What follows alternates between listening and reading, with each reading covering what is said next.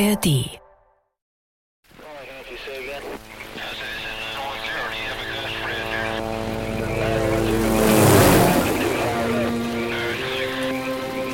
Wir sind jetzt sieben Tage draußen. Sieben Tage und sieben Nächte. Und es regnet. Ununterbrochen. Es regnet und es regnet. Es schüttet. Tag und Nacht. Wir halten Kontakt mit der Basis so gut es geht. Aber Kontakt ist auch gefährlich. Denn sie kontrollieren natürlich unseren Funk. Unsere Sachen sind seit sieben Tagen und sieben Nächten nass. Alles nass. Die ganze Uniform ist vollkommen nass. Die Stiefel, der Proviant, die Waffe. Die Sachen beginnen zu schimmeln, denn es ist warm. Der Schweiß steht uns auf der Stirn, während wir patrouillieren. Nachtwache, 3.40 Uhr. Regen auf den Helmen, im Blattwerk, laut, zu laut. Aber das sind Schritte, ganz eindeutig. Schritte in der völligen Finsternis. Sie kennen scheinbar das Gelände, unterdrücktes Husten. Es ist nicht auszumachen, wie viele es sind und wo sie sind. Oder sind sie überall? Angst. Wir wagen kaum zu atmen. Und dabei läuft der Regen in der Nacht unsere Körper herab. Nicht bewegen. Kein Geräusch. Wir hätten keine Chance. Plötzlich Leuchtspurgeschosse. Ein Feuergefecht in völliger Dunkelheit. Dann Blendgranaten. Neben mir liegt plötzlich ein abgerissenes Bein. Das hier? Das, das wird hier keiner überleben. My fellow citizens, in this hour, American and coalition forces are in the early stages of Es waren unheimlich viele Schüsse zu hören. Wir haben erst nicht gewusst, was eigentlich los ist. Wir sind ein bisschen erschrocken, sind dann rausgerannt und haben so gesehen, dass Schüsse in die Luft. Das waren also Freudenschüsse. Das war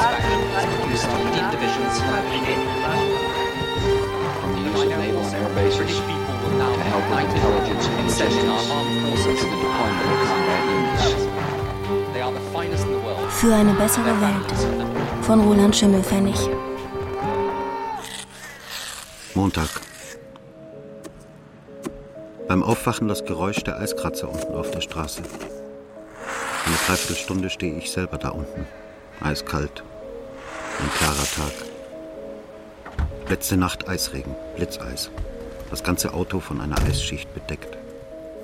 Jeden Morgen nehme ich denselben Weg zur Arbeit. Und an der ersten Ampel sehe ich jeden Morgen auf die Plakatwand mir gegenüber. Jede Woche ein neues Plakat. Im ersten Moment habe ich überhaupt nicht begriffen, worum es da geht.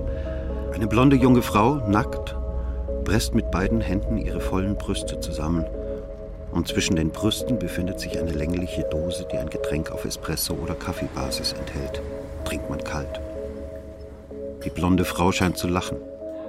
In der Mittagspause begegne ich ihr wieder. Das gleiche Plakat hängt gegenüber von dem Laden, in dem ich ein Sandwich esse. Sie presst die Dose zwischen ihre Brüste und ein paar von diesen Dosen, das sehe ich erst jetzt, hat sie auch in den Haaren. So wie Lockenwickler. Ihr Gesichtsausdruck ist schwer zuzuordnen. Es ist kein Lachen, wie ich zuerst dachte. Kein wirkliches Lachen. Vielleicht eher so etwas wie ein Kreischen, ein schrilles Quieken, ein helles Stöhnen. Als ob jemand Eiswasser auf ihren nackten Körper spritzt.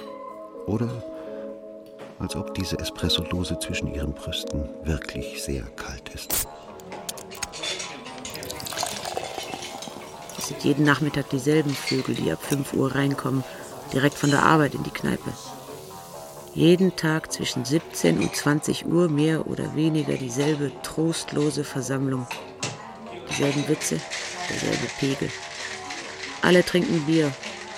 Die Schnäpse variieren. Für jeden noch ein Bier und äh, Er zeigt auf seine Freunde. ein Willi, ein Geneva, ein Enzian. Nur Männer.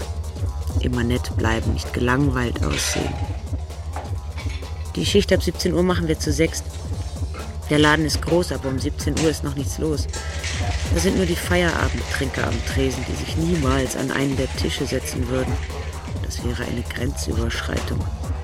Und da wäre nicht Rachel im Service. Denn Rachel macht nur den Tresen und die Stehtische, die sogenannten Tonnen. Die Trinker mögen Rachel.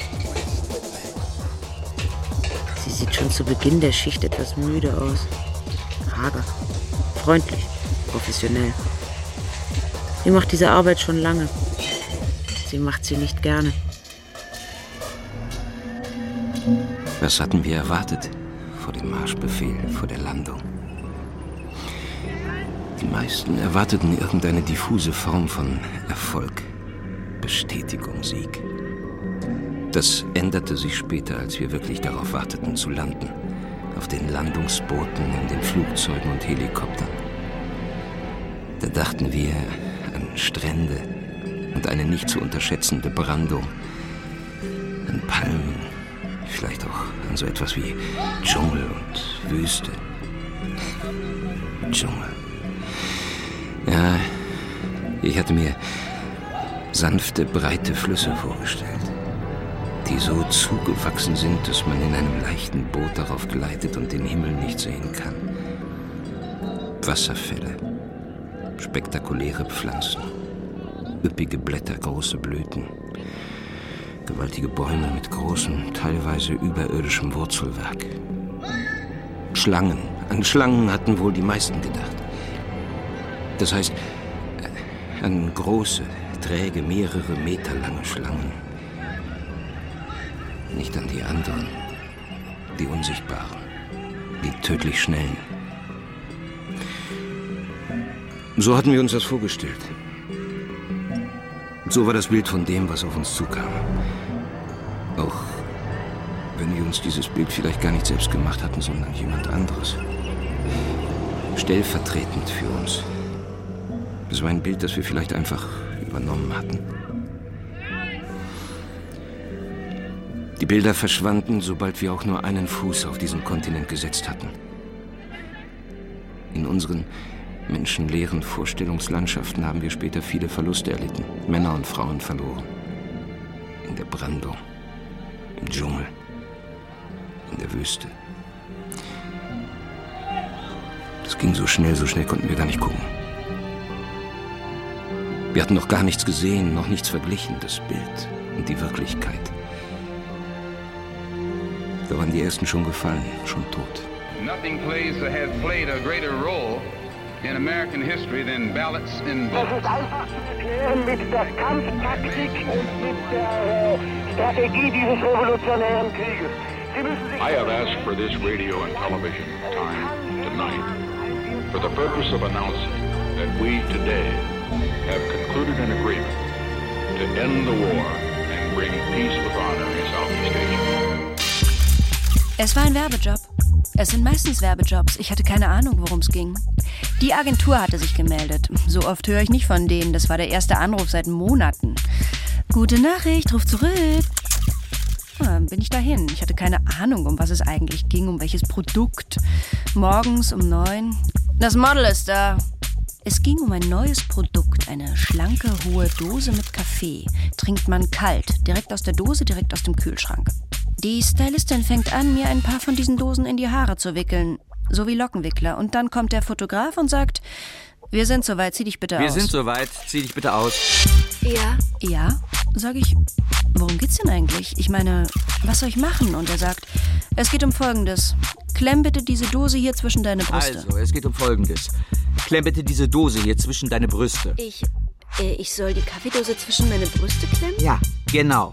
Im Stehen oder im Liegen? Im Stehen. Aber mach so, dass sie nicht runterfällt und man die Schrift lesen kann. Aha, alles klar, kein Problem. Wenn ich meine Brüste mit beiden Händen zusammenpresse, kann ich die Kaffeedose zwischen ihnen halten. Die Dose fühlt sich kalt an. So ist gut. So ist gut. Etwas höher, höher. Bisschen drehen.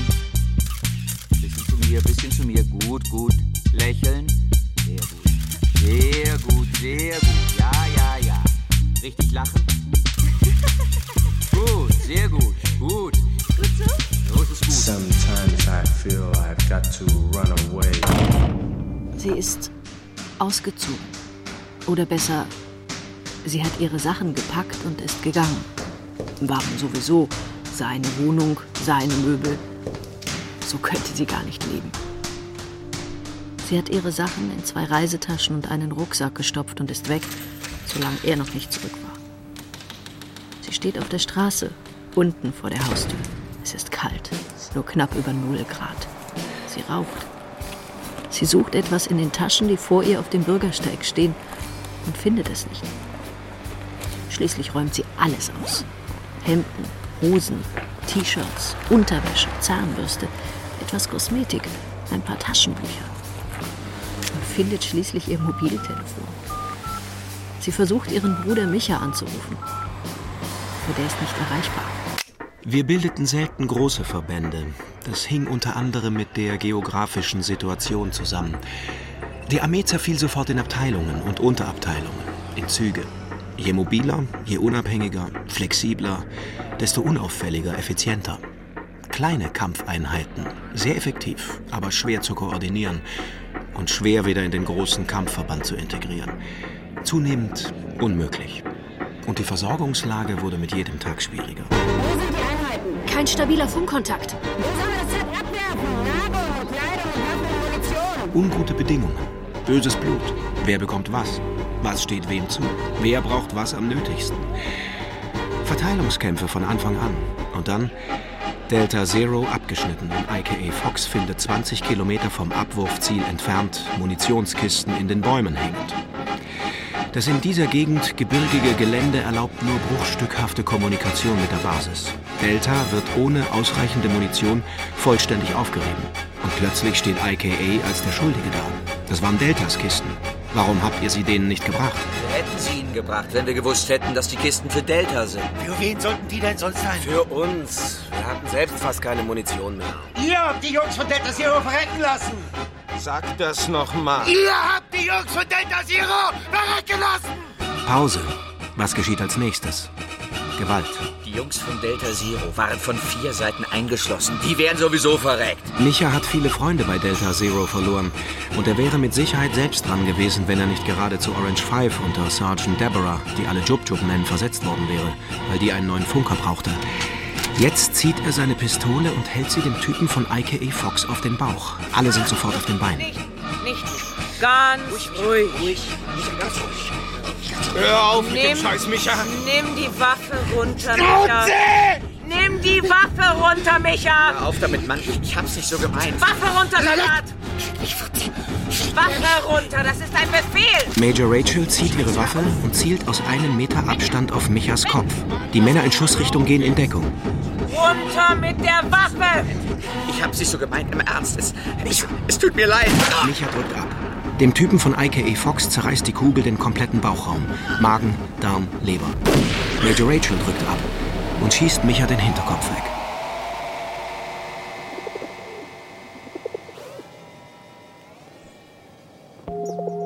Ein Satellitenfoto oder so etwas ähnliches. Ein Blick aus dem Weltall. Aufgenommen von einem elektronischen Auge, einer Linse hoch über der Erde. Was sieht das Auge, die Kamera? Die Erde. Ausschnitt 2. Es sieht einen Teil der Erde, die nördliche Halbkugel, mit Europa und Teilen des Atlantiks und den nördlichen Regionen des afrikanischen Kontinents. Ein klarer Tag über Europa. Es ist Sommer. Nur über der Biskaya und über Island hängen ein paar Wolken. Die optische Vorrichtung ist sehr leistungsstark und vielleicht handelt es sich auch um mehr als eine optische Vorrichtung. Vielleicht ist das Auge gleichzeitig eine Waffe. Das Auge verstellt die Brennweite. Es zoomt das Bild heran. Ausschnitt 3. Europa ohne Afrika, ohne die östlichen Teile Russlands. Ausschnitt 4. Mitteleuropa. Süditalien, Portugal und Spanien sind angeschnitten, ebenso fehlen Teile Skandinaviens. Ausschnitt 5. Frankreich, Deutschland, Polen, Österreich, die Schweiz, Norditalien. Ausschnitt 6. Ein Gebirgszug im hellen Sonnenlicht. Was ist das? Ist das ein Teil der Alpen? Ausschnitt 7. Eine mitteleuropäische Großstadt an einem See. Die Stadt hat ca. 800.000 Einwohner. Fähren, Boote, Spuren von Wind- und Schiffsverkehr im Wasser. Ausschnitt 8. Ein Teil dieser Stadt. Eine Villengegend. Braunrötliche Dächer, alte hohe Bäume, große Gärten, große Häuser. Sonnenschirme, Swimmingpools, Tennisplätze, Anlegestege am See, Handtücher im Gras. Ausschnitt 9. In einem dieser Gärten ein Tisch. 10 Uhr morgens. Es ist Sonntag. Frühstück. Tee, Kaffee, Orangensaft, Croissants in einem Korb, daneben die Zeitung. Vier Menschen sitzen um den Tisch herum. Ein Mann um die 60, Gewicht etwa 85 Kilo. Eine Frau, vielleicht etwas jünger, circa 60 Kilo. Ein junger Mann, Mitte 20, etwa 60 Kilo. Und eine junge Frau, um die 20, etwa 55 Kilo. Ausschnitt 10. Auf dem Tisch, neben ungelesenen Teilen der Zeitung, ein volles Wasserglas, in dem sich das Sonnenlicht bricht.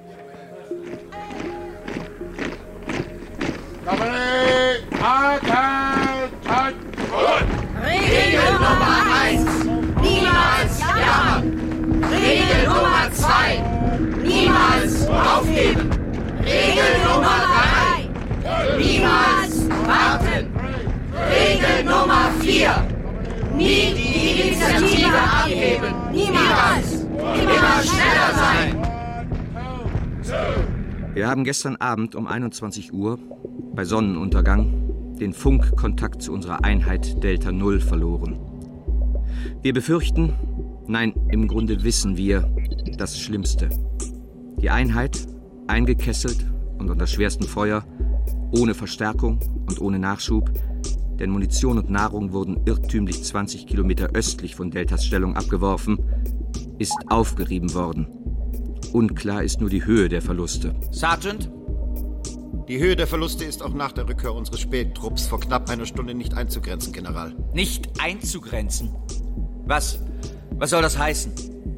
Wie viele dort gefallen sind, wird sich doch wohl noch zählen lassen. Das war, ich bitte um Entschuldigung, genau unser Problem. Euer Auftrag war, die Leichen aller Gefallenen zu zählen und falls möglich auch zu bergen, damit wir sie nach Hause bringen können. Das ist immer noch unser Grundsatz. Kein Mann am Boden bleibt zurück. Verwundet oder tot. Ich weiß. Aber? Als wir nach mehrstündigem Marsch die Position erreichten, die Delta Zero als ihre letzte durchgegeben hatte, fanden wir den Urwald oder was davon übrig war vollkommen menschenleer.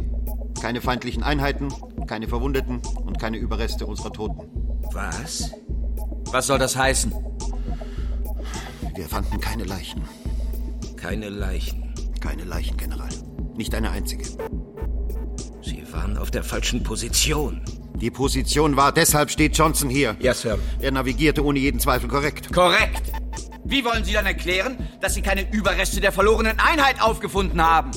Es hatte, wo wir standen, vor weniger als 24 Stunden ein schwerer Kampf sich abgespielt. So viel ist sicher. Sicher? Sicher scheint mir das nach Ihren Äußerungen keineswegs. Doch, das ist sicher. Der Boden kohlte noch. Verschmorte Waffen, Fahrzeugreste überall auf dem völlig verbrannten Grund, nur Leichen waren nicht zu finden. Unsinn!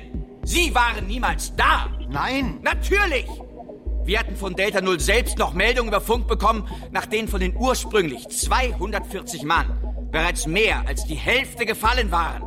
Diese Leichen, 120 mindestens, wahrscheinlich aber mehr als 180, wenn nicht sogar 200 oder sogar 240, die sollten Sie gesehen haben, wenn Sie Ihren Befehlen nachgekommen wären. Das sind wir. Wir haben unsere Befehle klar befolgt. Dort waren keine Leichen. Ich werde bei meinem Bericht bleiben. Der Boden war, wie ich schon sagte, völlig verkohlt, wie weggebrannt. Wir standen da auf einer Lichtung, die aussah wie nach einer Brandrodung. Vor uns nichts. Allein ein umgestürztes Fahrzeug. Kein Überlebender und keine Leiche. Ein sommerlicher Sonntagmorgen. 10 Uhr. Die Sonne scheint. Mein Bruder und ich sind beide über das Wochenende zu Besuch bei unseren Eltern. Wir frühstücken im Garten. Und später wollen Micha und ich mit Papa auf den See rausrudern. Ein herrlicher Tag. Über uns nichts als die Baumkronen und der blaue Himmel. Auf dem Tisch Teller und Tassen Gläser und Besteck. Brot, Marmelade, Butter, Tee, Kaffee, Wasser und von Mama extra frisch gepresster Orangensaft. Alle lesen schweigend Zeitung. Ein altes Familienritual. Als ich nach meinem Wasserglas greifen will, fasse ich ins Nichts. Hat jemand das Wasserglas gesehen, das hier gerade noch stand? Wasserglas? Das Wasserglas. Hier war doch. Stand hier nicht gerade noch ein Wasserglas? Jeden Tag, jeden Morgen wiederholt sich derselbe Vorgang. Drüben, auf der östlichen Seite des Sees, wo der Dschungel besonders dicht ist und direkt bis ans Ufer geht, so dass weder wir noch Solomon Five den Bereich zuverlässig kontrollieren können, erscheint beim ersten Morgengrauen eine große, schwarzhaarige Frau in einem selbst im blauen Zwielicht leuchtend orange-roten Kleid. Sie steht in dem leuchtenden Kleid vor der schwarzen, undurchdringlichen Wand des Urwalds. Die große Frau geht in die Knie. Sie kniet am Ufer des Sees und schöpft mit den hohlen Händen Wasser. Sie trinkt. Oder sie scheint zu trinken. Im Halbdunkel des anbrechenden Tages ist es schwer zu erkennen. Vielleicht wäscht sie sich auch das Gesicht. Kaum berühren die ersten Sonnenstrahlen in ihrem Rücken die dichten Kronen der Bäume, beginnt das Geschrei der Affen und der Papageien. Und die große Frau in dem leuchtenden Kleid verschwindet im Dickicht. Niemand trägt mir die volle Uniform. Die Uniform ist nicht für ein Land wie dieses gemacht worden. Es ist hier zu heiß und in der Regenzeit zu feucht. Die Frauen tragen nur noch olivfarbene Tanktops. Keine Hemden, keine Jacken. Niemand trägt noch Rangabzeichen, denn niemand hat noch Schulterklappen. Frauen in Tanktops, ohne Rangabzeichen, die mit der Waffe umgehen können. Mit automatischen Waffen und mit schwerem Geschütz. Das sind gut durchtrainierte Frauen, muskulös, aber trotzdem schlank. Die in meiner Abteilung heißen Dana, Spiff, Deborah oder auch Jub Jub, Rachel und Helena. Das sind gefährliche Kämpferinnen. Alle von Anfang an dabei und in der ganzen Zeit nie auf Fronturlaub zu Hause. Sie können nicht weg. Captain Dana, Sergeant Spiff, Captain Jub Jub, Major Rachel, Sergeant Helena. Besser man weiß, mit wem man es zu tun hat. Auch ohne Rangabzeichen. Wichtige Regel, niemals Sex mit vorgesetzten Frauen. Das bringt Unglück. Das geht schief, ist immer schief gegangen. Philipp schlief mit Sergeant Spiff. Eine Woche später fiel er bei Bagorak. Karl war noch nicht lange dabei. Aber er schlief mit Captain Job Job. Und es erwischte ihn zwei Tage danach bei einem Tieffliegerangriff auf offenem Gelände. Er ist um sein Leben gelaufen. Aber er hatte keine Chance. Jub Jub hat danach den Hubschrauber mit ihrem Raketenwerfer runtergeholt. Martin schlief mit Helena, Sergeant Helena, Michas Schwester, und nur zwei Stunden danach zerriss es ihn auf einer Tretmine. Das Ding riss ihm den kompletten Unterleib in Stücke. Da war nichts mehr abwärts vom Bauchnabel. Aber er lebte noch ein paar Minuten. Taub, im Schock. Hörst du mich? Ja. Ich höre dich. Ich höre dich gut. Hörst du mich? Es ist so still hier. Mr. Speaker, I'm sure that the whole House will join me in condemning totally this unprovoked aggression against British Keine territory. Ausgangssperren, das Militär hält nicht die Straßen besetzt. Die Soldaten sind zwar an den verschiedenen Straßen und Straßenkreuzungen platziert, aber sie kontrollieren nicht This die military action, taken in accord with United Nations resolutions and with the consent of the United States Congress, follows months of constant and virtually endless diplomatic activity. Wo sind die Medien, das Fernsehen, die Fotografen? Gut, ein paar Journalisten sind noch da. Sie sind immer noch da. Sie nennen sich Korrespondenten, aber es findet keine Berichterstattung mehr statt. Das liegt vor allem daran, dass es nichts Neues mehr von hier zu berichten gibt, weil sich optisch gesehen nichts ändert. Die Bilder sind immer die gleichen.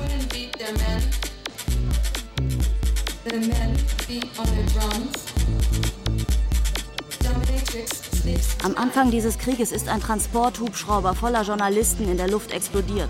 35 Reporter und Fotografen und Kameraleute sind dabei ums Leben gekommen. Und wie sollte es auch anders sein? Von dieser Katastrophe gibt es keine Bilder.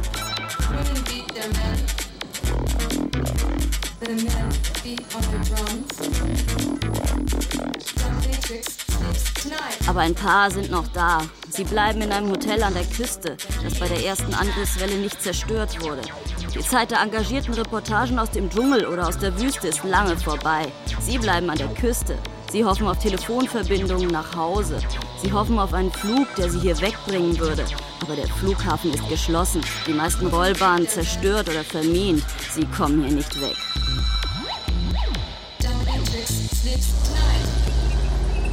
Inzwischen kommt es zu dauernden Versorgungsengpässen.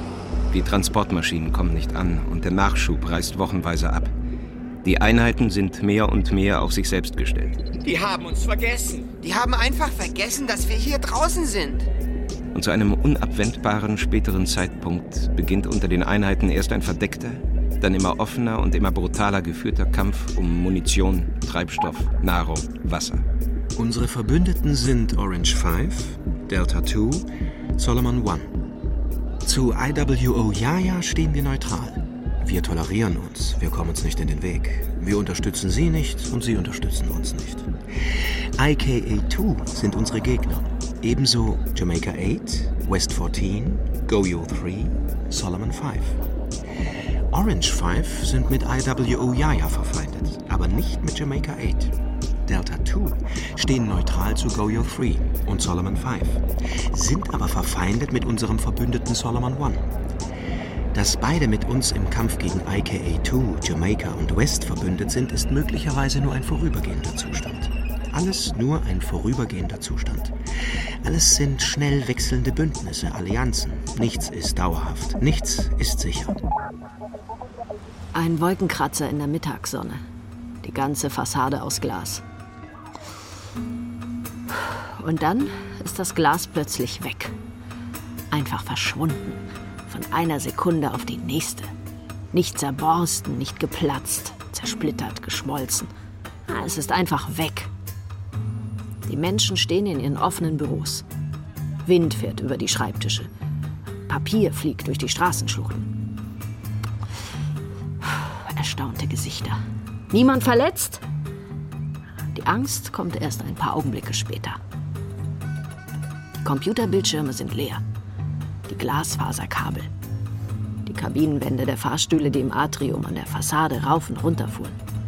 Alles Glas ist weg. Nichts funktioniert mehr. Die Brillengestelle der Menschen, die hier arbeiten, sind nur noch leere Fassungen. Schon stolpert jemand über eine Stufe. Das Weinglas in der Hand des Mannes unten in der Bar ist weg und der Wein klatscht auf den Fußboden. Das Haus selbst steht noch. Ein Gerüst ohne Haut. Ein Kern ohne Sinn. Ricky schlief mit Spiff und kam wenige Tage danach in einem Feuergefecht ums Leben. Lupo schlief mit Major Rachel und geriet mit seinem Zug vier Tage danach in einen Hinterhalt. Da kam keiner raus. Finch schlief mit Jub Jub und wurde zwei Wochen später von einer Granate erwischt. Zwei Wochen. Er dachte, er hätte es geschafft. Er dachte, er hätte den Bann gebrochen, den Fluch. Er dachte, er könnte überleben. Das denken alle. Immer. Immer wieder. Spiff hatte die meisten.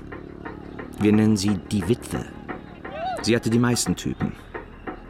Arme Schweine, die auf Frauen in Tanktops stehen, die mit schweren Waffen umgehen können. Fetzen rosa Stoff und ein rosa Blitz zwischen den Blättern.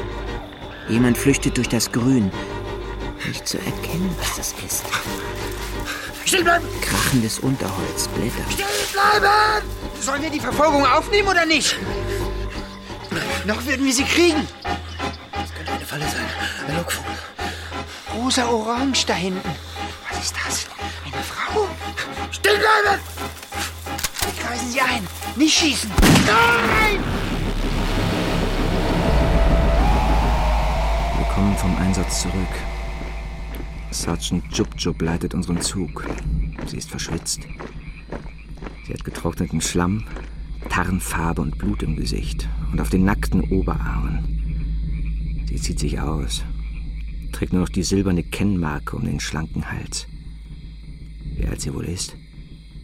Schwer zu schätzen, um die 30. Etwas älter, vielleicht. Kommst du mit duschen? Wer? Du. Ich? Ja, du. Hey, Jub Jub. Komm mit. Ich. Ich glaube, das ist keine gute Idee. Was soll denn das heißen? Ich. äh, Das, das soll heißen. Also, ich glaube, das ist keine besonders gute Idee. Die Duschen sind nach dem Einsatz zuerst für die höheren Dienstgrade reserviert. ist doch Quatsch. Ich meine, du bist Sergeant und ich bin nur. Das weißt du genau. Denk an Karl. Denk an Finch. Denk an all die anderen. Das ist Quatsch. Nein. Das ist Quatsch. Komm mit. Komm schon.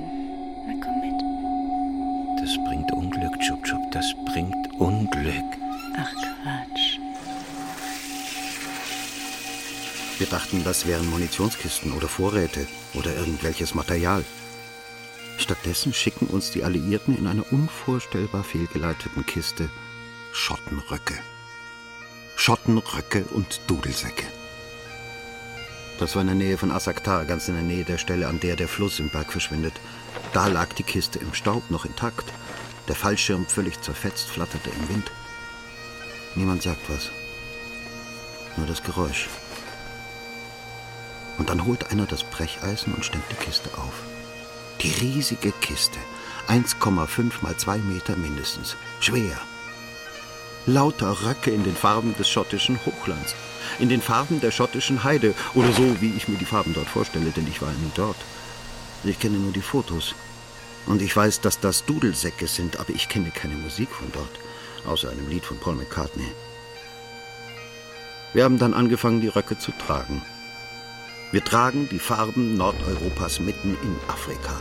200 Kämpfer in den Farben des schottischen Hochlands, Schulter an Schulter mit automatischen Waffen und Dudelsäcken. The Ancient McEwen, Black Watch, Anderson, McIntyre, Lindsay, The Hunting Steward.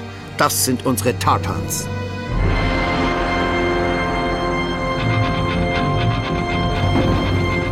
Das hier ist ein Drei- oder Vier-Fronten-Krieg. Und im Grunde weiß niemand mehr, warum wir noch hier sind. Oder ob wir nur noch hier sind, weil wir hier nicht wegkommen. Wir kämpfen hier nur noch, weil wir weg wollen. Aber deshalb sind wir nicht hierher gekommen. Nacht für Nacht Feuergefechte bis in die frühen Morgenstunden. Im Grunde sinnlos. Aber das erhält den Zustand aufrecht, den wir brauchen, um zu existieren. Und dann kommen eines Morgens die Gleiter. Schlanke, flache Flugzeuge, so flach wie in Scheiben geschnitten und unendlich schnell. Wir können sie in der tiefstehenden Morgensonne über uns ausmachen, aber wir können sie nicht hören. Und wir haben sie nicht auf dem Radar. Was ist das? Was ist das? Und dann eröffnen sie zielgerichtet das Feuer. Die Flugabwehr ist innerhalb von Sekunden ausgeschaltet, aber nicht nur bei uns. Denn wir hören Green Sevens Funk ab und bei denen ist es genauso. Die gesamte Elektronik kollabiert. Woher kommt das? Das ist der radioaktive Fallout. Das ist kein Fallout. Wir sehen auf den Satellitenbildern nichts. Wir hatten keine Detonation, wir messen keine Strahlung und die Netzspannung steht. Das hier ist etwas anderes. Solche Flugzeuge habe ich noch nie in meinem Leben gesehen. Das sind keine Flugzeuge. Das sind. Raumschiffe? Raumschiffe. Die kommen direkt aus dem Weltall. Das sind keine von Menschenhand gebauten Flugmaschinen, das sind Außerirdische. Die machen Jagd auf uns. Ein Mann in einem asiatisch wirkenden Frauenkleid. Susie Wong. Er ist geschminkt und frisiert wie eine Asiatin aus der Zeit der 60er oder 70er Jahre des 20. Jahrhunderts. Das einzige Detail, das nicht stimmt, sind die Schuhe. Er oder sie trägt offene Militärstiefel. Ihm gegenüber ein Offizier. Wer sind Sie? Keine Antwort. Sagen Sie uns Ihren Namen. Keine Antwort. Sagen Sie uns Ihren Namen, Soldat. Keine Antwort. Bitte. Pause.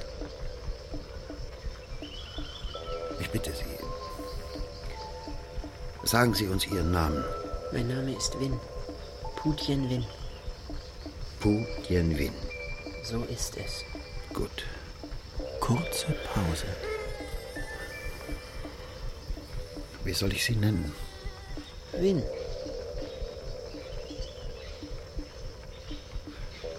Was sind Sie, Win? Ein Mann oder eine Frau? Eine Frau. Kurze Pause. Wie alt sind Sie, Finn? Ich bin 1940 in Saigon geboren. Und heute sind Sie also wie alt? Das können Sie sich doch ausrechnen. Ja, das könnte ich. Ja, dann tun Sie es doch. Das Ergebnis, zu dem ich dabei komme, erscheint mir nicht befriedigend, Pu Tien Win. Nein? Nein. Ah, das tut mir leid. Und deshalb würde ich gerne von Ihnen hören, wie alt Sie sind. In Ordnung. Sehr gut. Pause. Also? Ich bin 28 Jahre alt. 28? So ist es. Kurze Pause. Demnach schreiben wir das Jahr 1968. Ah, kann sein. Aber wir schreiben nicht das Jahr 1968. Nein? Haben wir schon das Jahr 69? Auch nicht 69. Kurze Pause. Und Ihr Name ist auch nicht Pu Dien Win. Kurze Pause. Doch. Und Sie sind nicht 1940 in Saigon geboren. Ach nein?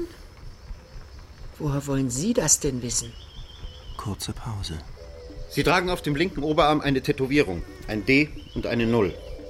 Und darüber ein Adler. Ich bin dazu gezwungen worden, mich auszuziehen. Ich wollte das nicht. Es tut mir leid, dass man Sie dazu zwingen musste. Kurze Pause. Aber es musste sein. Vieles wäre einfacher, wenn Sie mit uns kooperieren. Ich bin unter Gewaltanwendung hierher gebracht worden. Ich werde nicht kooperieren. Nehmen Sie mir die Fesseln ab. Und ich will meine Schuhe wieder haben. Sie haben Ihre Schuhe auf der Flucht vor unserer Patrouille verloren. Ich will sie wieder haben. Das waren einzigartige Schuhe. Wir haben Ihre Schuhe nicht, Soldat. Mein Name ist Pudien Win. Nennen Sie mich nicht Soldat. Ich bin kein Soldat. Ihr Name ist Oliver Olson und Sie sind Soldat. Nein. Was tragen Sie da um den Hals? Eine Kette. Eine Kette. Die Kette hat einen Anhänger. Ja. Was ist das für ein Anhänger? Ein Schmuckstück. Nichts Besonderes, würde ich mal sagen. Das ist kein Schmuckstück. Was soll es denn sonst sein? Das ist eine Kennmarke. Eine Identifikationsmarke. Das ist Ihre Kennmarke als Soldat. Absurd! Ihr Name ist Olson. Sie waren ein Offizier der Einheit Delta Zero. Sie werden wie alle anderen Mitglieder von Delta Zero seit über vier Jahren vermisst. Inoffiziell gelten Sie als tot. Mein Name ist Pu Tien Win. Ihr Name ist Oliver Olson. Pause. Warum haben Sie die Kennmarke behalten all die Jahre? Weil das keine Kennmarke ist? Doch. Doch. Das ist eine Kennmarke. Sehen Sie hier. Ich trage eine ganz ähnliche Marke. Sieht genauso aus, nur die Nummer darauf ist eine andere. Das ist Zufall. Wir wollten Ihre Familie benachrichtigen, dass wir sie gefunden haben. Pause. Aber da ist niemand mehr. Schulterzucken. Ihre Mutter ist vor etwa einem Jahr gestorben und Ihr Bruder Jojo und Ihre Schwester Alina sind beide bei Kampfeinsätzen in Malaysia umgekommen. Kurze Pause. Tut mir leid, Ihnen das sagen zu müssen, Oliver, aber. Aber das müssen Sie wissen. Ich weiß nicht, wovon Sie reden. Ich kenne die Leute nicht, von denen Sie reden. Ich habe keine Geschwister. Meine Mutter ist unmittelbar nach meiner Geburt in Saigon gestorben. Kurze Pause. Reden wir über Ihre Einheit. Über Delta Zero. Schweigen. Sie sind wahrscheinlich der einzige Mensch, der uns sagen kann, was damals passiert ist. Pause. Schweigen. Wo? Wo, wo sind die Leichen? Welche Leichen? Die, die Leichen Ihrer Kameraden! Keine Ahnung, wovon Sie reden. Wo sind die Leichen? Hören Sie auf! Brüllen Sie mich nicht an. Sie haben kein Recht, mich anzubrüllen. Ich kann Ihnen nicht helfen. Sie müssen mir helfen, Finn. Sie müssen. Sie sind der einzige Mensch, der mir helfen kann. Ich hatte das Mädchen noch nie vorher gesehen. Sie musste neu sein, vielleicht war sie versetzt worden. Sie war seit zwei Tagen bei uns. Sie sah aus wie die anderen Frauen, derselbe Umgang mit den Resten der Uniform, das Tanktop, das Stirnband, die kurzen Haare. Keine erkennbaren Rangabzeichen. Aber ich hatte sie ja beim Appell gesehen, als sie vor mir salutierte. Jetzt steht sie in der aus Bambus zusammengezimmerten Baracke vor meinem Schreibtisch. Name? Kovacek, Herr Major. Rang? Fähnrich, Herr Major. Stehen Sie bequem, Fähnrich. Woher kommen Sie, Fähnrich? Woher ich? Ich verstehe die Frage nicht, Herr Major. Pause. Dann frage ich Sie noch einmal. Woher kommen Sie, Fähnrich? Wer schickt Sie zu uns? Ich bin abkommandiert worden, Herr Major. Pause. Ich höre. Sie wird etwas nervös. Unmerklich. Aber für das geschulte Auge sichtbar. Bisher war ich als Zielaufklärer im 5. Bataillon, 4. Kompanie, 5. Zug tätig. Black 10. Sind die nicht in Indien? So ist es, Herr Major. Und jetzt sind Sie hier. Warum? Entscheidung des Hauptquartiers, Herr Major. Kommen Sie näher, Fähnrich. Zu Befehl? Sie kommt näher. Nein, näher. Hierher. Auf die andere Seite des Schreibtischs. Äh, Major, Pause. da wollte ich gerade hin, Herr Major. Ich stehe auf und ziehe sie an mich heran. Mein Arm um ihre Taille. Sie wundert sich, aber nicht sehr. Komm her. Pause. Wir kommen direkt zur Sache. In diesem Krieg hat niemand Zeit. Ich schiebe ihr Tanktop hoch. Schöne Brüste. Sie macht meine Hose auf und dann ihre. Wir machen Sex auf dem Schreibtisch in meiner Baracke. Wir vögeln ziemlich heftig, grob. Und kurz bevor sie kommt, bestätigt sich der Verdacht, den ich von Anfang an hatte. Etwas ist plötzlich anders. Ihre Haut, ihr Körper, ihre gerade noch so straffe junge Haut verliert mit einem Mal die Spannung. Der gesamte Körper der Frau scheint sich in sich zusammenzuziehen und wieder auszudehnen. Ihre Hautfarbe wird heller und dunkler, pulsiert fast. Schließlich verwandelt sie sich vor meinen Augen in ein Alien. Das verschwitzte, sommersprossige Gesicht mit der kleinen Nase von gerade eben ist verschwunden. Das ist der Kopf einer Echse mit den doppelten Zahnreihen eines Raubfischs. Ihre Arme werden zu Tentakeln. Mich packt ein stählerner Griff im Nacken. Etwas schlingt sich um meinen Hals. Sie wird mich umbringen. Ich hatte meine Pistole rechts vor mir auf den Schreibtisch positioniert. Ich komme an die Waffe und drücke sofort ab. Die Tentakel lösen sich reflexartig. Die Wucht des Geschosses wirft das Alien vom Tisch, aber es kommt sofort auf die Beine. Wir stehen uns gegenüber. Seine Körperhülle scheint unverletzt. Keine Wunde, kein Blut.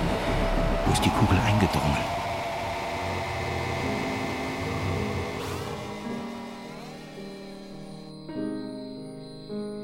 Wir kommen aus einer Welt, die es vielleicht nicht mehr gibt.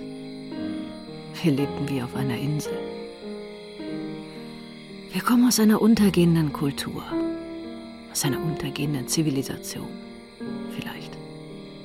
Nein, sicher. Wir kommen aus einer alten Welt. Und die Zivilisation, für die wir hier sind, existiert vielleicht schon gar nicht mehr. Reden wir über Ihr Kleid. Wo haben Sie das her? Solche Kleider gibt es hier nicht. Das Kleid habe ich genäht. Genäht. Ja, Ein asiatisches Kleid. asiatisch. Richtig. Susie Wong, Susi Wong. so nennt man das. Der Schnitt ist ganz einfach. Warum Susi Wong, Olson? Warum ein asiatisches Frauenkleid? Das tragen in meiner Heimat alle. In Ihrer Heimat? In Saigon.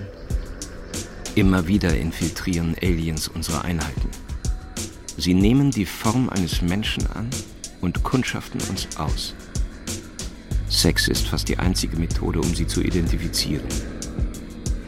Die Außerirdischen sind dazu in der Lage, den menschlichen Organismus bis ins kleinste Detail zu kopieren. Blutbild, DNA, alles. Nur wenn der Außerirdische in eine Situation gerät, die ihn existenziell überfordert, die er in seiner menschlichen Form nicht unter Kontrolle bringen kann, nimmt er seine ursprüngliche körperliche Form an, um sich zu schützen. Das hatte er sich nicht so vorgestellt. Dass er eines Tages zum letzten Mal die alte Wohnungstür ins Schloss fallen lassen würde. Drei Schritte bis zum Treppenabsatz. Dass er eines Tages zum letzten Mal die vier Stockwerke in dem braunrot gestrichenen Treppenhaus hinuntergehen würde, mit nicht mehr als einer Reisetasche.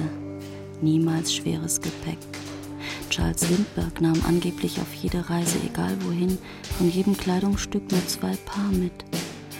Dass er einmal in dem Wissen die Treppe hinunterlaufen würde, dass es das letzte Mal ist, dass es kein Zurück mehr gibt, dass es das war, das hätte er nicht gedacht, dass ihm das passiert. Damit hatte er nicht gerechnet. Er hatte geglaubt, alles könnte immer so weitergehen. Warum denn auch nicht? Ein Schnitt, eine unwiderrufbare Veränderung. Das letzte Mal. Das war's. Hau ab. Hau ab. Die Treppe, die Türen, der Hausflur, die Straße. Das war ihm nicht bewusst gewesen. Vielleicht hatte er es auch verdrängt, dass es natürlich irgendwann vorbei sein würde. Aus und vorbei. Und wohin jetzt? IWO Yaya hat uns auf einer Patrouille angegriffen. Ungewöhnlich daran war der Zeitpunkt und der Ort dieses Angriffs. Ich verstehe den strategischen Sinn dieses Angriffs nicht. IWO Yaya hatte am Ende nicht weniger Verluste als wir. Fünf Mann auf beiden Seiten. Ich komme zurück ins Lager. Ich denke an die Toten und an die mir unklare Strategie. Was bedeutet das? Ich bin verschwitzt und blutig, das Gesicht noch voll Tarnfarbe. Nach der Regenzeit sind die Wassertanks voll. Es sind provisorische Duschen gebaut worden, umspannt mit großen weißen Stoffbahnen, die Wassertanks. Neben den Wassertanks steht ein Wachsoldat. Ich will Sex. Vor einer halben Stunde wurden mein Zug und ich noch beschossen, aber wir haben unsere Haut teuer verkauft. So sagt man doch. Kommst du mit duschen? Wer? Du. Ich? Ja, du. Hey. Hey, Jup Jup. Komm mit. Ich. Ich glaube, das ist keine gute Idee. Was soll das heißen? Ich, das. Das soll heißen, also, ich glaube, das ist keine besonders gute Idee. Die Duschen sind nach dem Einsatz zuerst für die höheren Dienstgrade reserviert. Quatsch. Ich meine, du bist Sergeant und ich bin nur. Ja. Das weißt du genau. Denk an Karl. Denk an Finch. Denk an all die anderen. Das ist Quatsch. Nein. Das ist Quatsch. komm mit, komm schon, komm mit. Nein, das bringt Unglück, Jup Jup. Das bringt Unglück. Ach, Quatsch.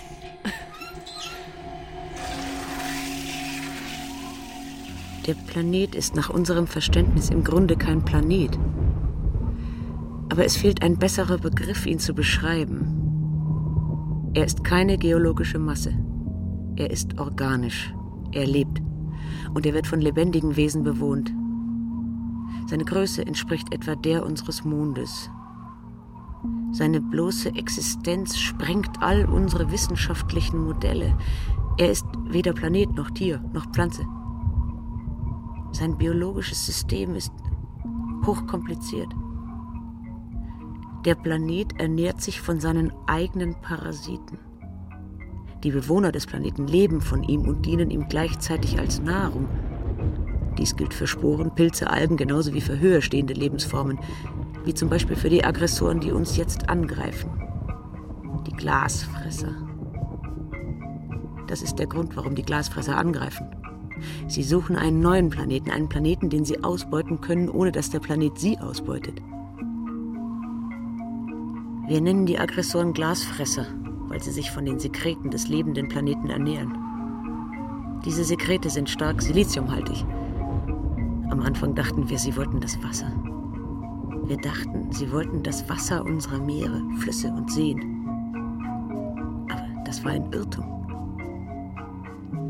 Der lebende Planet schwitzt Glas. Dieses Glas ist für die Aggressoren die Hauptnahrung. Wenn der Planet seine Parasiten verschlingt, nimmt er das Glas wieder auf, schwitzt es aber erneut aus. Es ist ein Kreislauf. Die Außerirdischen sind uns aufgrund ihres fremdartigen Stoffwechsels in vielen Bereichen hoffnungslos überlegen. Sie sind weitaus anpassungsfähiger als der Mensch. Ihre Anpassungsfähigkeit geht so weit, dass sie sich das Aussehen eines Menschen geben können. Aber ebenso gut könnten sie eine beliebige andere Form annehmen. In der Biochemie der Außerirdischen nimmt das Silizium den Platz ein, den Kohlenstoff bei uns hat. Wir haben bisher kein wirkungsvolles Mittel gefunden, um die Glasfresser zu töten. Wir können sie mit Feuerwaffen verletzen, auch betäuben, aber nicht töten. Das Einzige, was wirklich hilft, sind Flammenwerfer. Aber trotzdem werden wir langfristig die Schlacht gegen die Invasoren aus dem Weltall gewinnen. Warum? Die Glasfresser können uns töten. Sie greifen uns mit Laserwaffen an, aber noch gefährlicher ist es ihnen im Zweikampf zu begegnen. Sie reißen oder beißen gerne unseren Soldaten die Köpfe ab. Aber sie können nur zielgerichtet, punktuell töten. Sie töten ihren Gegner immer einzeln, einen nach dem anderen. Auch aus der Luft. Sie verstehen nicht die Logik von Massenvernichtungswaffen. In dieser Hinsicht sind sie wie Tiere. Die Tatsache, dass sie jetzt in Afrika angreifen, deutet darauf hin, dass ihnen langsam der chemische Zusammenhang von Glas und Sand klar wird. Niederlagen sind Teil des Krieges. Erst wenn wir das akzeptieren, werden wir stark. Erst wenn sie uns nicht mehr überraschen. Wir müssen unser Denken verändern. Wir müssen uns vorbereiten. Eines der Probleme besteht darin, dass wir uns nicht vorbereiten können. Unser Verhältnis von Noise to Signal, von Rauschen zu Signal, ist 20 zu 1. Es sei denn, wir übersehen etwas. Wir müssen davon ausgehen, dass wir etwas übersehen. Warum ist das so? Warum erkennen wir die Information nicht, über die wir verfügen? Warum sind wir blind? Warum müssen wir blind sein? 2.30 Uhr heute Nacht tauchten die ersten vier Amphibienfahrzeuge aus dem Indischen Ozean auf, mussten wegen der vielen Journalisten am Strand kurz stoppen. Marines brüllten, macht den Weg frei. Dann waren sie auch schon durch die Düne auf dem Flugfeld. NATO's air campaign is suspended. It is not formally terminated. And Secretary General Solana retains the authority to resume strikes if Serbia violates its werden wir wohl alle sein, die nach Hause gekommen sind. Aber Gedanken sind doch noch bei den Kameraden. Man hat da eine, ja, eine gute Kameradschaft aufgebaut. Man kennt jetzt viele. Und in Gedanken sitzen wir dann doch immer noch da.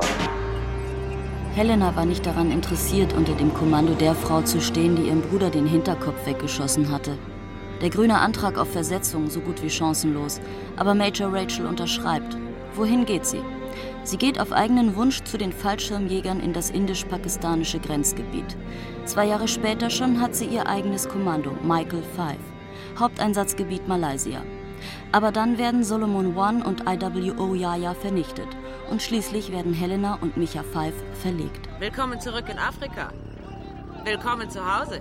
Major Rachel heißt jetzt Commander Rachel, aber sonst hat sich nichts geändert. Vor allem hat sich nichts daran geändert, dass Commander Rachel damals Helenas Bruder den Hinterkopf weggeschossen hat. Ich weiß, dass dieser Krieg nicht zu gewinnen ist, dass er kein Ende haben wird. Aber ich will den Tod meines Bruders rächen. Rachel wartet auf sie. Ich wusste, sie würde darauf hoffen, mir irgendwo zu begegnen. Aber natürlich hat sie keine Chance. Wenn sie mich töten will, muss sie ins Hauptquartier kommen. Falls ich dort bin. Denn oft bin ich nicht dort. Oft sind wir irgendwo tief im Dschungel. Wir fangen Schmetterlinge. Wir suchen Wasser. Helena ist gut ausgebildet. Sie ist dazu ausgebildet, in jeder Situation unter noch so erdenklichen Schwierigkeiten lautlos töten zu können. Sie ist Aufklärerin. Sie kann sich blind orientieren. Für Helena wird es langfristig kein Problem darstellen, Rachel zu finden. Also ändere ich meine Gewohnheiten. Ich verschwinde immer tiefer in den Dschungel. Ich versuche mich unsichtbar zu machen. Aber Helena folgt ihr trotzdem. Doch dann bekommt sie Schwierigkeiten. Der Dschungel verwirrt mich. Und dabei kenne ich ihn doch. Ich habe Schwierigkeiten mit dem Licht, mit den Farben, mit den Klängen, mit den Stimmen der Vögel. Helena kann sich das selbst nicht erklären. Sie befindet sich in einem Zustand der Unklarheit. Vielleicht ist das das Kaschmir-Syndrom, von dem es heißt, es existiere nicht. Vielleicht sind die Einheiten dort bestimmten chemischen Substanzen ausgesetzt gewesen, die gefährliche Langzeitschäden verursacht haben. Schäden, Beschädigungen, die sich erst jetzt langsam zeigen. Sie ist orientierungsfähig und trotzdem verwirrt. Ich folge Rachels Spur. Aber ich konzentriere mich auf die falschen Dinge. Ich interpretiere meine Umwelt falsch. Beginne zum Beispiel Tiere besonders die Papageien, für Soldaten aus Rachels Einheit oder sogar für Rachel selbst zu halten. Manchmal glaubt sie, sie wäre wie früher am See oder in den Mannschaftsduschen mit einem jungen Soldaten, wie Micha einer war, so wie Jub Jub und Spiff damals angeblich, obwohl es hieß, dass das Unglück bringe. Und dann weiß sie wieder, wo sie ist. Im Dschungel bin ich auf Rachels Spur. Ich bin ihr dicht auf den Fersen. Ich bin schon mitten in Rachels Lager lautlos, unbemerkt.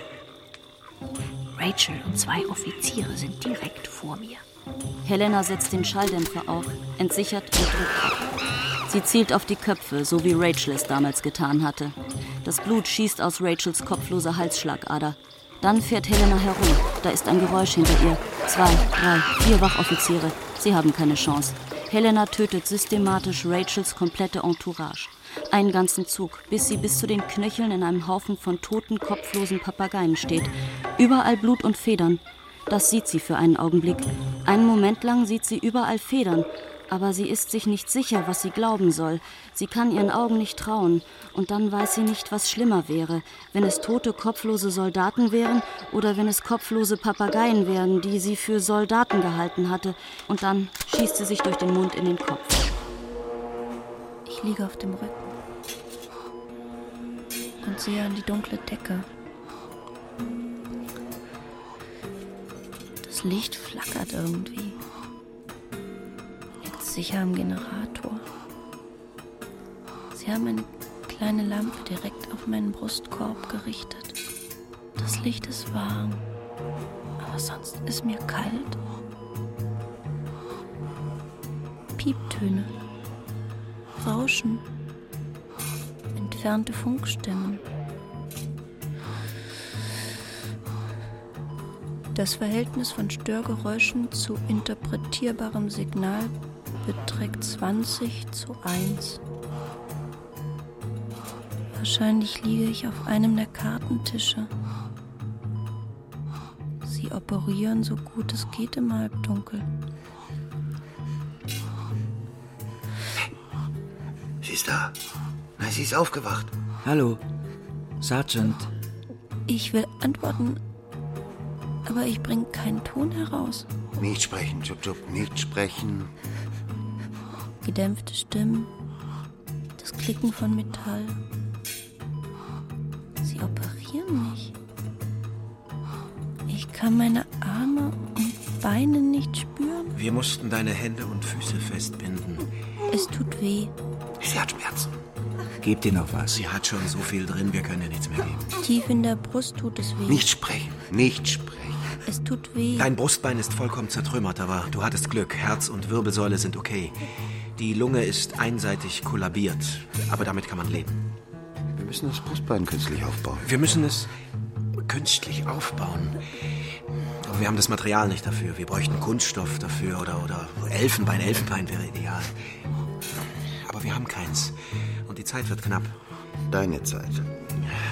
Alles, was wir haben, ist Metall. Aber mach dir keine Sorgen, das funktioniert. Das Metall ist sauber. Und es korrodiert nicht. Nie. Stell dir das vor wie im Innern einer Dose. Ja, ist noch nicht so schön.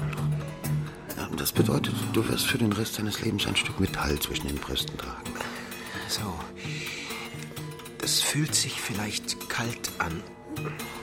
Aber daran gewöhnt man sich. Für dich ist der Krieg noch lange nicht vorbei. 22.40 Uhr. Nachtpatrouille. Heute ist Vollmond. Die Männer in Reihe im Abstand von drei Metern. Blob hebt vorne die Hand. Alle bleiben stehen, gehen runter auf die Knie. Deckung. Wir nennen das die Andacht.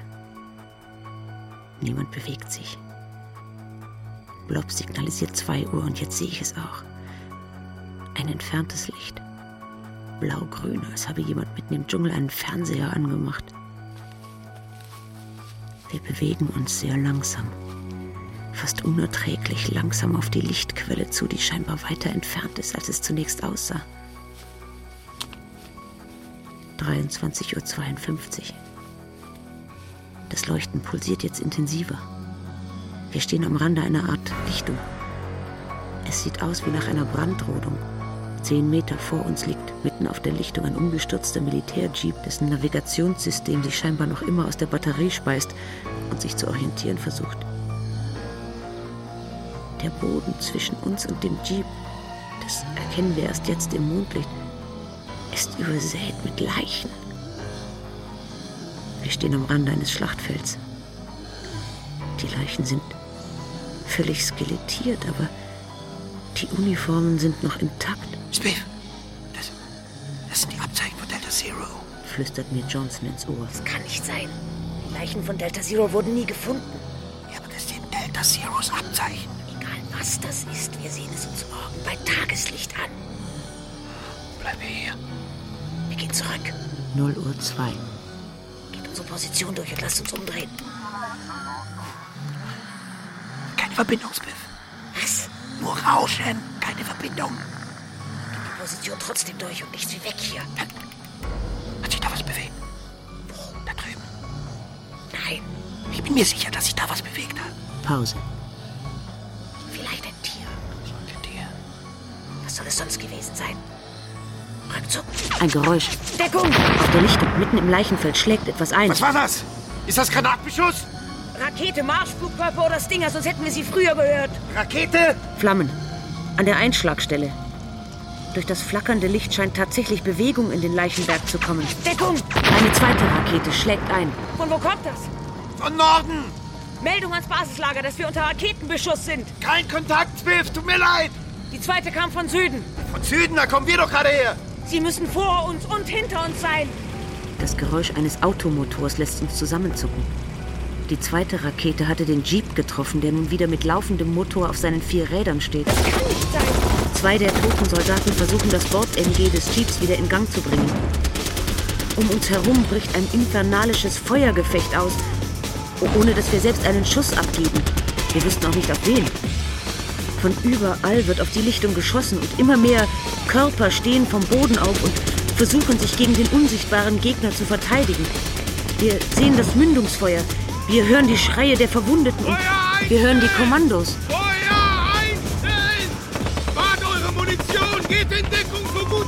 Das ist Andy, mit dem ich ein paar schöne Nächte hatte, bevor er zu Delta Zero versetzt wurde und ums Leben kam. Ich, ich erkenne seine Stimme, aber ich kann ihn nicht finden, ich kann ihn nicht sehen. Dort, da auf dem Beifahrersitz des Jeeps. Vielleicht kommt die Stimme von da. Feuer einstellen! Uns geht die Munition aus! Das Raketenfeuer beginnt wieder. Höre ich Andy brüllen. Und jemand antwortet.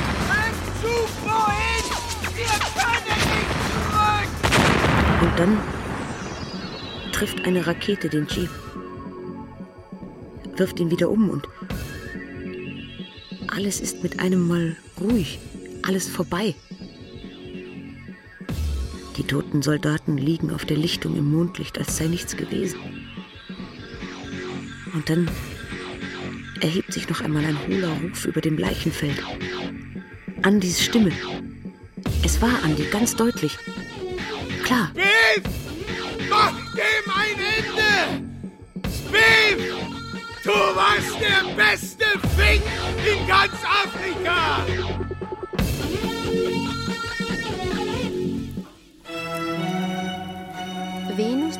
Psyche, die auf der Suche nach Amor umherzieht, als Magd auf, stellt sie aber vor unlösbare Aufgaben. Vor Einbruch der Dunkelheit soll sie eine ganze Kammer voll unterschiedlicher Getreidekörner verlesen. Aber ein Ameisenheer kommt ihr zu Hilfe. Tausende von Ameisen. Dann soll sie eine Strähne Wolle von menschenfressenden Schafen holen. Was für eine hübsche Erzählung. Aber ein Schilfrohr? Ein Schilfrohr? Ein Schilfrohr verrät Psyche zuvor, wie sie die Schafe des Nachmittags im Schlaf scheren könne, ohne dass ihr etwas geschehe. Als nächstes trägt Venus dem Mädchen auf, aus dem Gebirge einen Krug Wasser vom Styx zu holen. dem grausigen Fluss, der sich neunmal um das Reich der Toten windet. Doch es erscheint ein Adler, der Psyche das Wasser bringt. Ihre letzte Aufgabe besteht darin, von Persephone, der Göttin der Unterwelt, ein mit Schönheit gefülltes Gefäß zu holen. Denn Persephone ist berühmt für ihre Schönheit. Aber wie sieht Persephone aus? Persephone? Persephone ist blond und presst sich eine längliche Dose zwischen ihre Brüste. Persephone ist die Frau des toten Gottes Hades. Hades ist der Bruder des Zeus. Wie das Korn verbringt Persephone die eine Hälfte des Jahres unter der Erde, im Dunkeln, im Reich der Toten, und die andere Hälfte des Jahres im Licht, auf der Erde. Ihre Schönheit ist legendär. Psyche weiß, dass dieser letzte Auftrag ihr sicheres Todesurteil ist. Sie will sich in ihrer Verzweiflung von einem Turm stürzen, doch der Turm spricht mit ihr und gibt ihr genaue Anweisungen, wie sie die gefährliche Aufgabe bewältigen könne. Ein Turm spricht mit ihr? Keine Ahnung, so steht's im Lexikon. Gut, weiter. Das Haus der Totengöttin ist nicht groß, kein Palast, eher eine Villa oder ein Bungalow, amerikanische Küche. Persephone hat ein Handtuch um den Kopf, macht Kaffee, bietet Obst an, Nüsse und Chips. Und das Getränk in der Dose. Persephone bietet ihr etwas zu trinken an aus der Dose, die sie zwischen ihre Brüste presst. Nein, danke. Du hattest einen langen Weg. Bist du nicht durstig? Psyche schüttelt den Kopf. Sie kennt die Geschichte. Persephone selbst hatte, als Hades sie von der Insel Sizilien in sein Schattenreich entführt hatte, ein paar Granatapfelkerne in dessen Hause gegessen, weshalb die erzwungene Ehe mit dem Totengott vor Zeus als rechtmäßig galt und sie nicht zu ihrer Mutter Demeter zurückkehren durfte. Nun kommt Psyche in ihr Haus, um auf Venus Geheiß hin ein mit Schönheit gefülltes Gefäß zu erbitten, doch sie lehnt auf Anraten eines Turmes, von dem sie sich stürzen wollte. Eines Turmes? So ist es. Der Turm, von dem sie sich stürzen wollte, hatte ihr geraten, im Hause der Totengöttin weder Stuhl noch Speise anzunehmen. Weshalb sie sich auf den Boden setzt und nur etwas Brot isst, das sie als Proviant bei sich trug. Psyche erhält von Persephone ein sorgsam verschlossenes Gefäß, das die Schönheit enthalte, und macht sich damit auf den Rückweg zu Venus.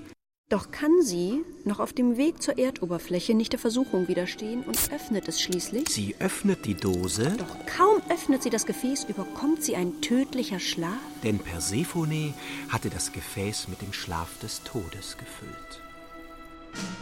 Der Name unserer Farben ist McGillivray. Orange 5 trägt The Ancient McEwen. Delta 2 trägt den Lindsay. Solomon 1 trägt The Hunting Stewart. IWO Yayas Kilt heißt Ross. IKA2 trägt die Farben Sutherlands. Jamaica 8 trägt den Urquhart. West 14 trägt den Ogilvy. Goyo 3's Kilt heißt McIntyre. Solomon 5 trägt den McPherson. Rückzug, Rückzug, höre ich an die Stimme über Funk. Dabei kann ich ihn sehen. Er ist nur fünf Meter entfernt von mir. Aber es ist so laut, die Raketeneinschläge und das Maschinengewehrfeuer, die sind so laut, dass ich seine Stimme nur leise über den Kopfhörer an meinem Ohr höre. Und jemand antwortet über Funk. Wir waren von allen Seiten eingeschlossen. Es gab bergeweise Leichen, verbrannte, zusammengeschrumpfte Leichen, die wir teilweise als Deckung benutzten. Eine Rakete warf Andys Jeep um, aber die Männer, Andy und der Soldat am Bord MG, Toni Morino, überlebten, machten weiter, bis von Andy der Befehl kam, zum Fluss! Zum Fluss? Das sind mehr als 50 Meter! Ohne jede Deckung! Wie viele werden da lebend ankommen? Scheiß auf den Befehl! Andi ist totgeweitet! Andi hat Pilz geschlafen! Da kommen wir nie hin! Wir haben keine Wahl! Keine Wahl. Was für ein Wort. Bleibt hier! Und wir werden zu Hagelresten uns verbrennen! Oder lauft um euer Leben! Als der Kampf begonnen hatte, waren wir 240 Mann. Und jetzt noch 40. Von denen kamen 18 am Fluss an. Darunter ich. Sie sprangen in das reißende Wasser. Nur ich nicht. Warum nicht? Ich hatte vergessen, ich kann nicht schwimmen. Aber was sollte ich tun? Ich wollte zurück in irgendeine Deckung. Aber hinter mir stand eine Wand aus Feuer. Das Wasser riss mich mit. Das war wie ein Schlag. Der Fluss drückte mich nach unten. Die anderen waren weit vor mir. Irgendwann kam ich wieder hoch und holte Luft. Schwimmen! Du musst schwimmen, Hulter! Riefen sie mir zu. Ich, ich, ich kann nicht! Ich kann nicht! Ich ging unter, schrammte am Bett des Flusses entlang, stieß mir den Kopf, riss die Knie und Ellbogen und Hände auf und blutete. Ich kam wieder hoch. Atmen, weiter atmen. Vor uns gähnte ein schwarzes Loch. Der ganze Strom verschwand mit uns in einem Berg. Aber die anderen waren immer noch weit vor mir. Als ich wieder zu mir kam, trieb ich auf dem Rücken in dem plötzlich sanften Fluss. Das Wasser trug mich von ganz allein. Das Licht war rot, rot und gedämpft. Alles sah aus, als hielte ich mir eine rote Scherbe vor die Augen. Es war neblig. Ich konnte nicht sehen, wo ich war. Und so trieb ich weiter, bis plötzlich ein Ruderboot aus dem Nebel auftauchte. Da saßen meine Gefährten mit blassen Gesichtern in ihren Kampfanzügen und riefen nach mir.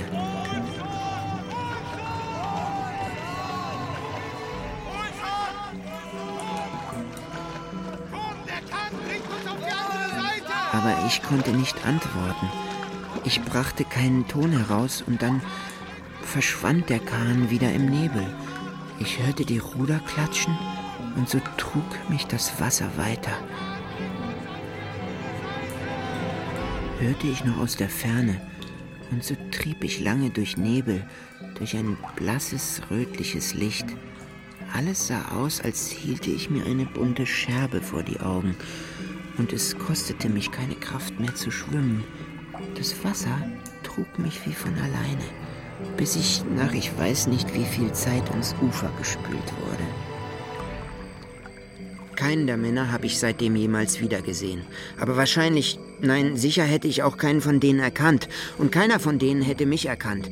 Denn was ich damals wurde, an dem Tag, an dem ich mit dem Fluss wieder aus dem Berg herauskam, hat nichts, nichts, nichts, nichts mit dem zu tun, was ich einmal gewesen war. Nimm doch Platz. Nein, danke. Du hattest einen langen Weg. Willst du dich nicht setzen? Nein, ich stehe lieber. Setz dich doch. Wenn Sie darauf bestehen. Aber natürlich, setz dich. Hier, nimm den Stuhl. Danke, geht schon. Der Fußboden ist doch viel zu kalt. Nimm den Stuhl. Ist doch alles da. Tisch und Stühle. Wofür haben wir denn das alles? Nein, wirklich, vielen Dank. Sieht hier nicht so aus, wie du es dir vorgestellt hattest, nein? Wir bekommen ja nicht so oft Besuch hier. Hast du Hunger? Durst? Wie war der Weg? Anstrengend? Hast du Angst? Iss doch etwas. Bitte bedien dich, solange das Essen noch nicht kalt ist. Nein, danke. Du isst nichts? Findest du das nicht etwas unhöflich? Ich. Ich habe schon gegessen. Hier, ich habe etwas Brot als Wegzehrung mitgebracht. Ach so, hast du gedacht, du bekämst hier nichts angeboten? Doch, doch, ich. Ich möchte nur lieber nichts, danke. Ganz wie du willst. Sie werden kommen.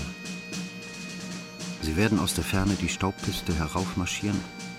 Sie werden vom Fluss kommen und wahrscheinlich tragen sie ihre alten Kampfanzüge oder schwarze Kilts. The Black Watch. Alle 17. Sie singen The Air of Flora Dunn. Und ich werde auf sie warten.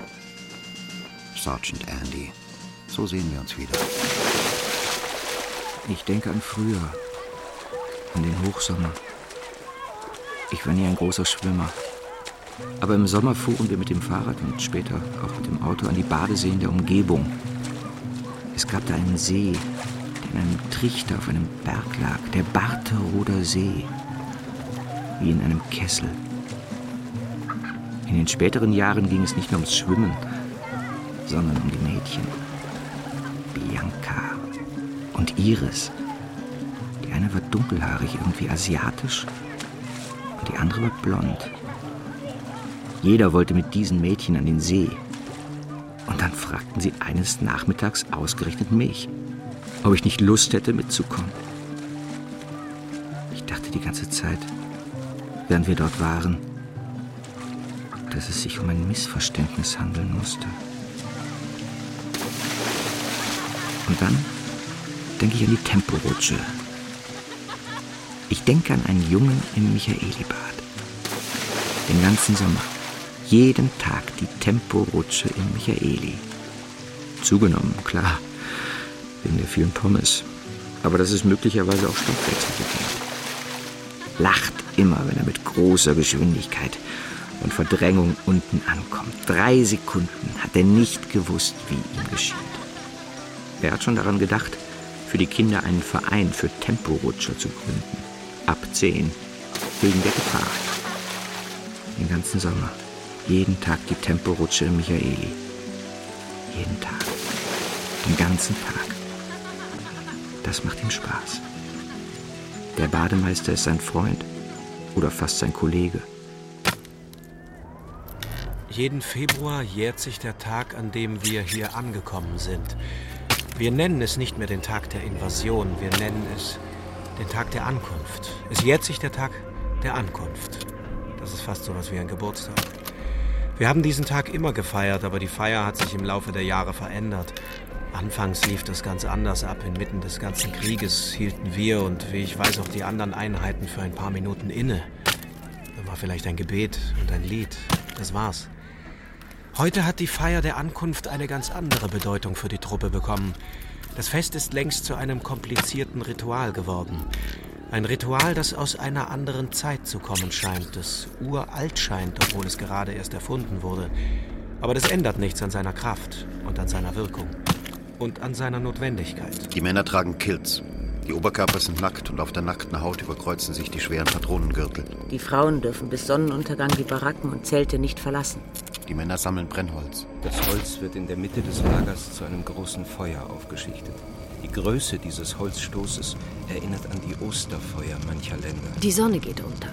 Im letzten Licht des Tages treiben die Männer jetzt den jüngsten Soldaten aus ihren Reihen nackt durch das Lager. Sie reißen ihm zuerst die Kleider vom Leib und dann machen sie Jagd auf ihn. Diesen jungen Mann nennt man den Flint. Der Flint hat natürlich keine Chance. Wenn ihn die anderen schließlich zu fassen kriegen, fesseln sie ihn an Händen und Füßen und dann bestreichen sie ihn mit Fett oder Öl.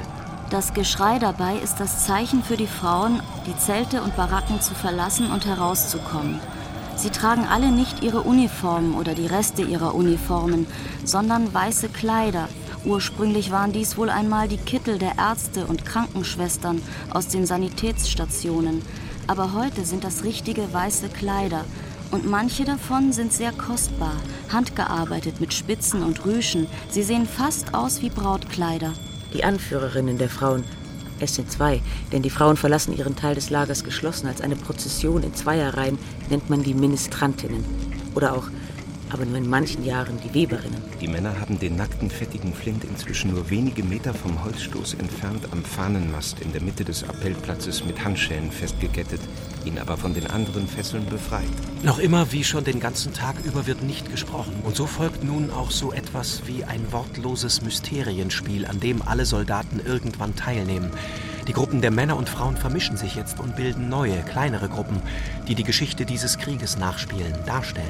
Den Abmarsch, Die Schiffe, Die Flugzeuge und Hubschrauber. Die Landung an der Küste. Die Brandung, Die Sonne. die ersten Gefechte und die ersten Verluste. Man sieht die ersten Vorstöße ins Landesinnere, die Wüste mit ihrer unendlichen Hitze bei Tag und der großen Kälte bei Nacht, die die Steine zerspringen lässt. Da ist der Dschungel in seiner Undurchdringlichkeit mit den Papageien und den Schlangen und dann kommt der große Regen, der Fluss und der See. Es geht weiter mit dem Zusammenbruch der Versorgung und der vollständigen Vernichtung von Delta Zero im Kampf gegen einen unsichtbaren Gegner.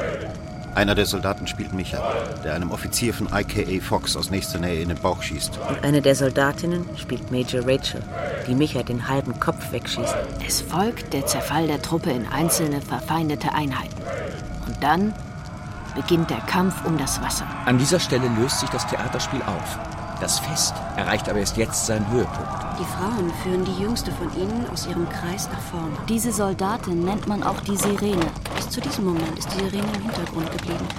Auch ist das Gesicht der Sirene bisher unter einem Schleier verborgen gewesen, den die Frauen aber jetzt lösen, um dann die junge Frau langsam zu entkleiden. Schließlich steht die Sirene nackt in der Mitte des Platzes. Die Männer lösen jetzt den nackten, staubigen Flint von dem Fahnenmast. Der Flint steht nun neben der Sirene auf dem Platz. Beide sind nackt. Alle anderen stehen um sie herum. Und dann fangen ihre Lippen an, sich zu bewegen. Sie scheinen etwas sagen zu wollen. Bei einem meiner ersten Einsätze hier. Das war vor ein paar Jahren im November. Aber November bedeutet ja nichts. Hier, wo es immer heiß ist, bedeutet November nicht, was es bei uns bedeutet hat. Bei diesem Einsatz gingen wir in ein Dorf. Ich war einmal als Austauschschüler für drei Wochen in Südfrankreich. Das war in der zehnten Klasse. Ist noch gar nicht so lange her, ein paar Jahre. Ich war in Südfrankreich, in Montpellier. Schöne alte Stadt. Wir hatten das Dorf vorher mehrere Tage lang beobachtet. Es war verlassen. Da war niemand mehr, auch kein versteckter Scharfschütze. Das Dorf war vielleicht sogar schon seit Wochen oder Monaten verlassen und vermutlich war es vermint und jetzt gingen wir rein. Wir gehen da jetzt rein und holen unser Geschenk ab, sagte der Offizier. Es hieß, irgendwas lassen sie für uns immer da. Minen, Bomben, halb verweste Gefangene, verseuchtes Wasser. Aber da war nichts. Wir fanden nichts. Die Schule, in die ich dort gehen musste, war katholisch. Und die Klasse, in die ich kam, hatte hauptsächlich mit Mathematik und Naturwissenschaften zu tun. Back See oder so ähnlich. Ich verstand kein Wort. Ich konnte so gut wie kein Französisch. Auf jeden Fall nicht genug, um mich verständlich zu machen. Jeden Morgen sind Friederik, bei dessen Familie ich wohnte, und ich mit der Mobilette zur Schule gefahren. Mit dem Mofa in vollem Tempo quer durch die Altstadt von Montpellier. War schön. Zu Hause hatte ich kein Mofa. Wir fanden nichts außer Papier. Schriften, Briefe, Materialien, Karten, Pläne. Alles andere war weg. Keine Spur eines Menschen. Wir bekamen über Funk die Order, die Durchsuchung der Häuser abzubrechen und uns auf dem Platz in der Mitte der Siedlung zu sammeln. Wir verließen langsam die Häuser und gingen die staubige Straße zum Platz runter.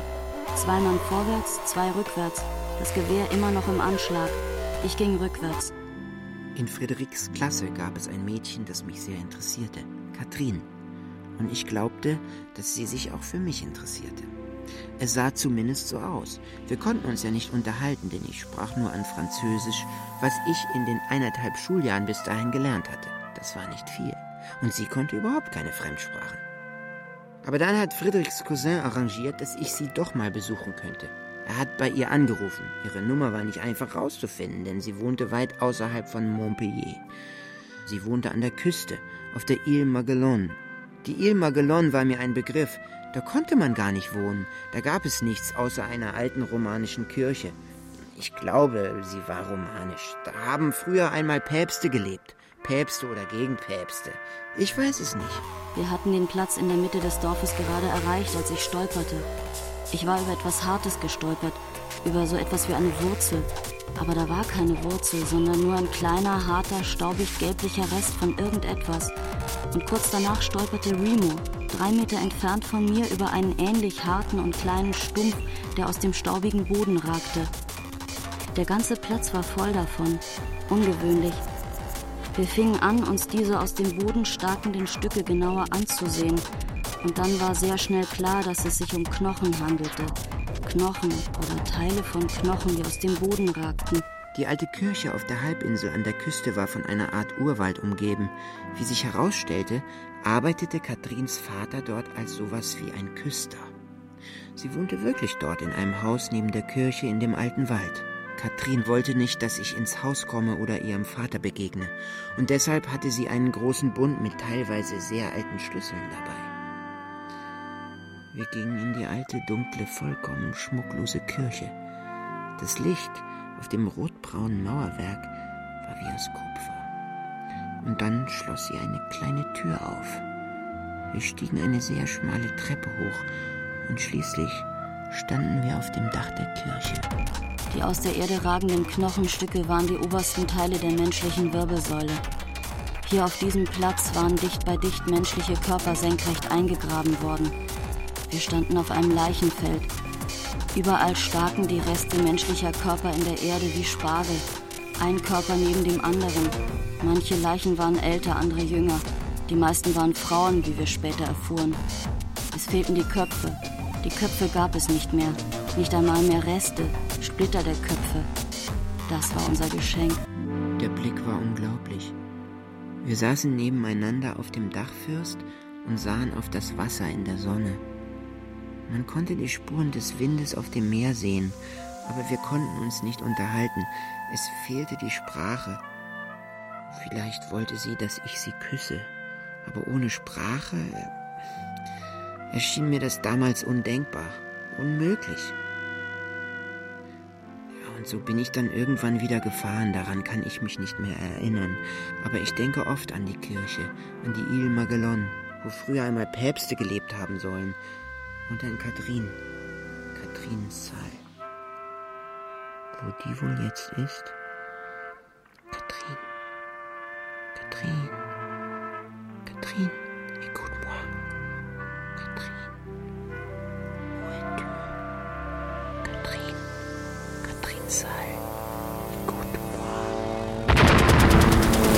Am Tag danach sind die Kämpfe besonders heftig, besonders blutig. Der Tag nach dem Fest des Tags der Ankunft ist besonders verlustreich. Das ist jedes Jahr so. Die Frage nach der Angst wird natürlich immer wieder gestellt, aber man kann es einfach beantworten. Es sind ja Soldaten. Ich will nur nicht äh, einfach behaupten, Soldaten äh, hätten keine Angst. Äh, sicherlich der eine mehr oder weniger als der andere. Aber es sind Soldaten, die äh, fliegen auf Befehl und Gehorsam und müssen ihre Ängste ganz allein für sich. Wir haben hier sehr mit dem Staub zu kämpfen. Feiner, roter, typisch afrikanischer Sandstaub, der durch alle Zeltwände geht, der, den Sie im Essen finden, in den Ohren, in der Nase und in dem Mund. Das ist der, Schritt, der größte Feind, den, gegen den wir hier ja, kämpfen. Ich habe die fünf Jahre sehr gut überstanden und äh, in einer Hinsicht bin ich auch froh, dass ich ohne Verwundung und äh, schwere Krankheit äh, weggekommen bin. Aber zurück Zurück möchte ich nicht mehr. Viele beißen ins Gas drüben, werden verwundet, verlieren Arme und Beine. Ich bedauere die Menschen, aber es ist ja ihre eigene Schuld. Über Langeweile können wir uns hier nicht beklagen. Wir sind dabei, das Lager aufzubauen. Es kommen immer jeden Tag neue Kameraden, neue Schiffe, äh, laden Material, Verbrauchsgerüte und Geräte aus. Wir haben also aller Hände voll zu tun. Für eine bessere Welt von Roland Schimmelfennig. Die Sprecher waren Lars Rudolph, Martin Pfeifel, Christiane Rosbach, Matthias Hase, Bettina Engelhardt, Andreas Krothgar, Susanna Fernandes Genebra, Ingo Hülsmann und Nicole Bogut. Ton und Technik Dietmar Rözel und Christiane Köhler. Regieassistenz Kirstin Petri. Regie Leonhard Koppelmann. Ich denke oft an zu Hause, an früher, als ich noch ein Kind war. Ich denke an das Haus meiner Eltern. Ich bin nicht wie die meisten hier in der Stadt aufgewachsen. Ich komme vom Land. Zwei Stockwerke, unten gemauert, oben Holz verkleidet. Darüber der Speicher, der große Speicher. Hinter dem Haus die Wiesen, ein kleiner Hang, der Blick ins Tal, die Wälder die Nachbarskinder und ich beim Spielen zwischen den Höfen. Im ersten Stock das Bad, die mit geblümtem Papier ausgelegten Schubladen, die gefalteten Handtücher im Schrank, das Fenster nach Westen. Eine Idylle. Wenn meine Mutter mich vor dem Abendessen unter die Dusche steckt. Ich bin auf einer Nachtpatrouille im tropischen Regenwald. Ich dusche stehend in der Badewanne und stelle mir vor, ich wäre ein Soldat im Krieg, im Regen. Das Wasser in meinen Ohren und in meinen Augen und in meinem Bauchnabel ist Blut. Und es schüttet auf die Männer und auf mich herab. Es schüttet und schüttet.